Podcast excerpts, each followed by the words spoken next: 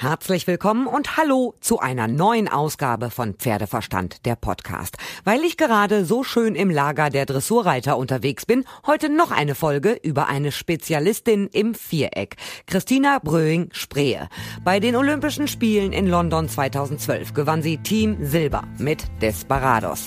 2014 wird sie Mannschaftsweltmeisterin und gewinnt Einzelbronze im Grand Prix Special. 2015 bei der Europameisterschaft in Aachen sichert sie sich Einzelsilber, sowohl im Grand Prix Special als auch in der Kür.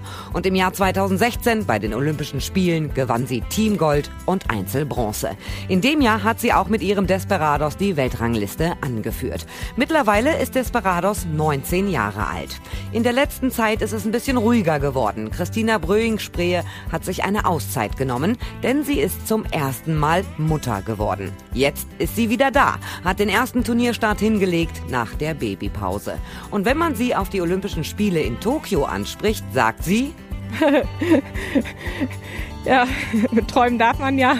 Ähm, ja, ich habe äh, auch noch ein zweites äh, sehr gutes Pferd, äh, eine sehr gute Stute. Ähm, da setze ich auch viel Hoffnung äh, rein. Ähm, ist auch zehnjährig und äh, ja, mit den beiden Pferden bin ich, glaube ich, äh, jetzt für, das, für dieses Jahr sehr gut aufgestellt und ja, in diesem Jahr wird's also wohl nichts mit den Olympischen Spielen.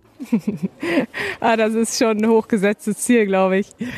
Da müsste reittechnisch die Welt etwas aus den Fugen geraten, denn also der Arcada ist schon so voll und so stark besetzt, wie ich ihn ja selten gesehen habe. Ja, das ist definitiv so. Also die Konkurrenz ist äh, super groß. Ähm, trotzdem wollen wir uns nicht verstecken. Äh, wir greifen an und ähm, ja, dann gucken wir mal, in Münster hat sie Destiny OLD gesattelt, den elfjährigen Oldenburger Wallach, ein Sohn von ihrem Desperados, Muttervater Sandro Hit. Im Grand Prix und auch im Spezial gab es jeweils Platz vier. Und nachdem das Pferd versorgt war, hat sie sich Zeit für ein kleines Gespräch mit mir genommen.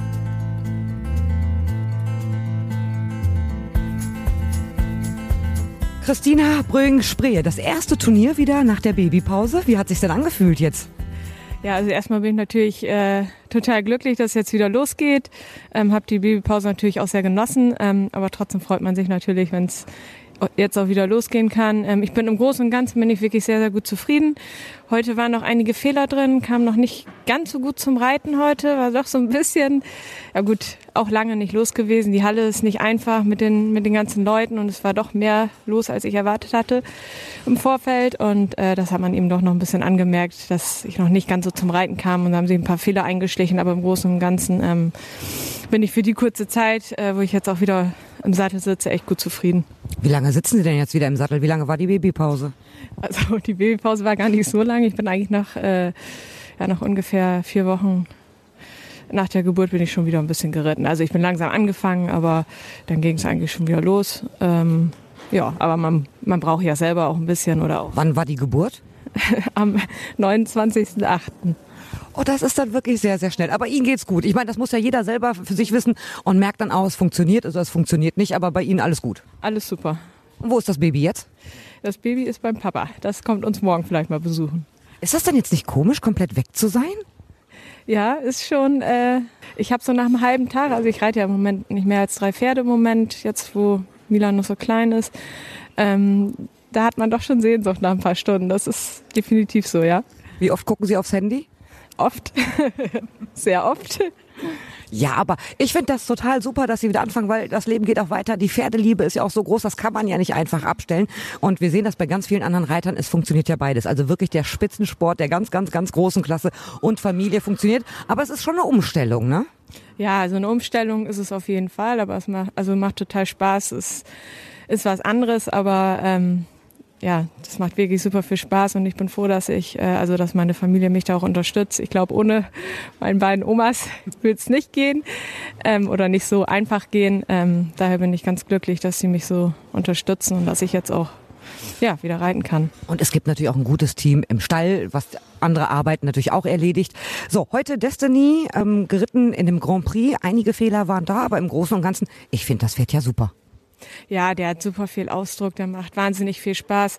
Wenn der noch so ein bisschen mutiger wird, ähm, das kommt aber auch mit den Turnieren. Das war ja auch sein erstes Turnier wieder nach so einer langen Pause und dann gleich gleich hier. Das ist natürlich auch Atmosphäre hier und ein kleiner Hexenkessel ist das ja auch. Ähm, von daher freue ich mich auf die nächsten Turniere, dass wir noch so ein bisschen mehr Routine kriegen, dass ich dem Pferd vielleicht noch ein bisschen mehr Vertrauen geben kann und ja, ich, ich freue mich drauf. Reiten Sie denn jetzt anders, seitdem Sie Mutter sind, dass Sie vielleicht doch ein bisschen vorsichtiger sind und vielleicht nicht mehr auf so einen bekloppten Vierjährigen sich setzen? Das kann ich so eigentlich gar nicht, gar nicht sagen. Ich, ich war im Vorfeld auch schon immer vorsichtig, ähm, aber äh, ich habe meine Pferde sind alle gut zu reiten. Ich habe jetzt und alles kein, keine Bekloppten dabei. Nee, nee, im Moment noch nicht und äh, das geht alles gut. Ja.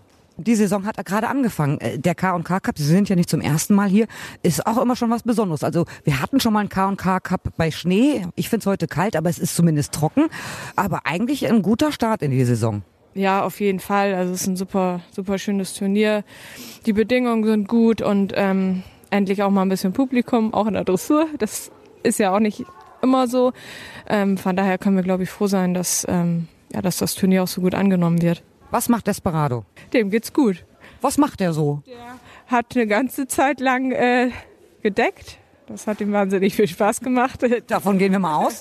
Die äh, Züchter waren auch glücklich, dass es endlich mal, sonst gab es ja immer nur TG-Samen, jetzt gab es äh, Frisch, Frischsamen und ähm, ja, die Züchter haben sich gefreut, Despi auch. Und, und wird er nochmal angeschoben?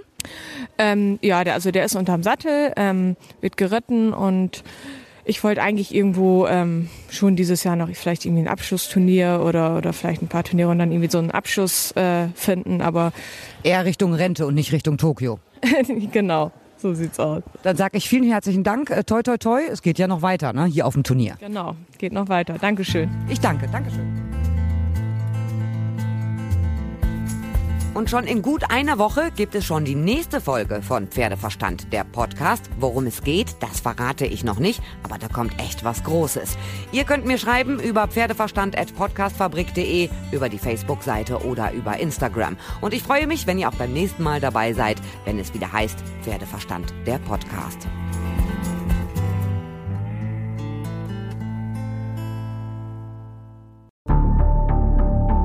Wie lange kann ein Mörder sein dunkles Geheimnis bewahren? Wann bekommen die Angehörigen Gewissheit und die Opfer Gerechtigkeit? Jedes Jahr werden bei der Polizei rund 100.000 Menschen als vermisst gemeldet. Drei Prozent davon, also 3000 Menschen, bleiben länger als ein Jahr verschwunden. Einige werden nie wieder gesehen. Seit gut drei Jahren arbeitet die Polizei in NRW mit sogenannten Cold Case Units. Das sind Abteilungen, die wirklich nur damit beschäftigt sind, Mordfälle zu bearbeiten, die teilweise seit Jahrzehnten ungeklärt sind. Ich bin Mike Mattis, Radioredakteur und News Anchor und ich spreche mit Ermittlern über diese Fälle. In meinem Podcast Licht ins Dunkel, Cold Cases und ungeklärte Vermisstenfälle von hier beleuchten wir gemeinsam mit Profilern, Staatsanwälten und Mordermittlern Cold Cases und ungeklärte Vermisstenfälle aus ganz Deutschland. Immer in der Hoffnung, dass Angehörige endlich Gewissheit und die Opfer Gerechtigkeit bekommen. Licht ins Dunkel. Cold Cases und ungeklärte Vermisstenfälle von hier. Eine Produktion von Mike Mattis und der Podcastfabrik.